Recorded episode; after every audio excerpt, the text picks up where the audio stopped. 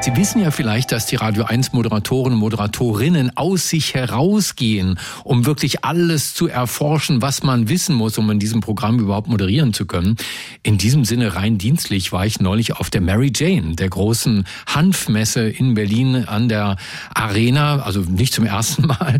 Diesmal war es extrem voll. Ich fand es ein bisschen zu voll. Und natürlich guckt man sich da immer so ein bisschen um, denn für den Fall, dass es doch mal was wird mit der Legalisierung von Marihuana, sollte man ja vorbereitet sein, ne, um zu wissen, was man da überhaupt zu tun hat. Und da gibt es dann immer so Stände, die bieten Dünger an, zum Beispiel für äh, Homegrower oder auch äh, an einem Stand habe ich gesehen äh, aus Israel, da haben sie so ein Pulver verkauft, das wohl irgendwie mit Pilzen geimpft war. Und der Deal ist dieser, man soll dieses Pulver also unten in den Wurzelballen geben der Pflanzen, also egal welche Pflanzen sie züchten, es funktioniert angeblich auch mit Basilikum. Und das würde dann äh, zu einer Symbiose, einer symbiotischen Beziehung führen zwischen den Pilzen und den Wurzeln. Die einen versorgen die anderen jeweils mit dem, was sie brauchen. Und dadurch würden die Pflanzen extrem viel größer werden. Da habe ich gedacht, okay, ist ja interessant. Äh, und mal geguckt, gibt es da nicht Studien zu? Und ja, habe eine gefunden in Kapstadt. Da haben Forscher eine Studie gemacht, die sagen, nicht nur Pilze äh, dienen dem Pflanzenwachstum, sondern sie sind auch unsere besten Freunde im Kampf gegen die Klimakrise. Und diese Studie habe ich mal einem gezeigt, der sich das mit Sicherheit sehr genau angeschaut hat.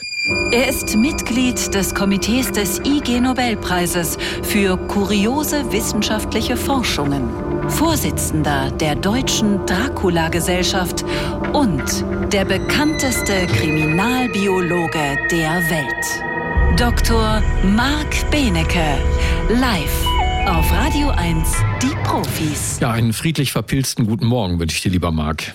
Ja, ver verflochtene Samstagsgrüße zurück, lieber Stefan. Wir reden über Wurzelpilze, die sogenannten Mykorrhiza-Pilze, also nicht solche, die oberirdisch wachsen und die man dann im Zweifel pflücken und essen kann. Ähm, was für eine Verbindung gehen die ein mit den Wurzeln? Warum sind die da? Genau, also äh, dazu muss man übrigens sagen, auch die Pilze, die wir essen, haben natürlich ein unterirdisches Leben. Das ist aber jetzt eine andere, eine andere Geschichte. Die, von denen wir hier sprechen, das sind die, die vor ungefähr 400 Millionen Jahren den Pflanzen überhaupt ermöglicht haben, auf Land zu kommen, weil damals war die Erde ja noch total hart und die ganzen Mineralstoffe und so weiter, die waren nicht verfügbar, also besonders ähm, Schwefel, Phosphor und äh, Stickstoff, Spurenelemente und so. Die Pflanzen hatten noch kaum Wurzeln oder gar keine Wurzeln und das wurde dann aufgeschlüsselt von den schon viel länger vorhandenen Pilzen, die du gerade angesprochen hast, oder Pilzgeflechten, die immer unter der Erde bleiben und nie solche oberirdischen Teile bilden. Die gibt's schon super, super lange. Also die gibt's viel länger als alles, was wir uns vorstellen können. In Schottland sind welche gefunden worden in Versteinerungen oder Gesteinen. Die sind eine Milliarde Jahre alt. Also da, da gab's äh, Menschen sowieso nicht, Wirbeltiere auch nicht, aber noch nicht mal Pflanzen auf der Erde, wie wir sie heute Nochmal ganz kurz, äh, das sind keine Pflanzen, das sind aber auch keine Tiere, ne?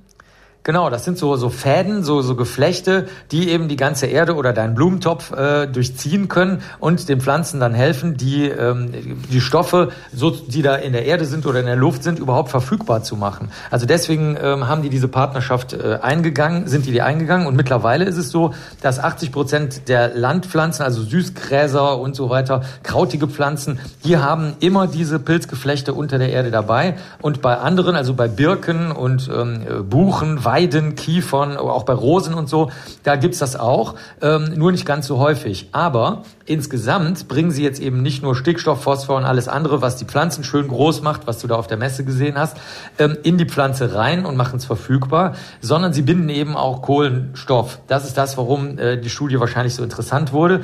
Denn die haben das mal hochgerechnet, die Kollegen aus wahnsinnig vielen Datensätzen, mal wieder 194 Datensätze aus 61 ähm, veröffentlichten Publikationen. Also mal wieder so eine mega Arbeit, auf die ich gar nicht äh, groß eingehen will, weil das das Gehirn sprengt.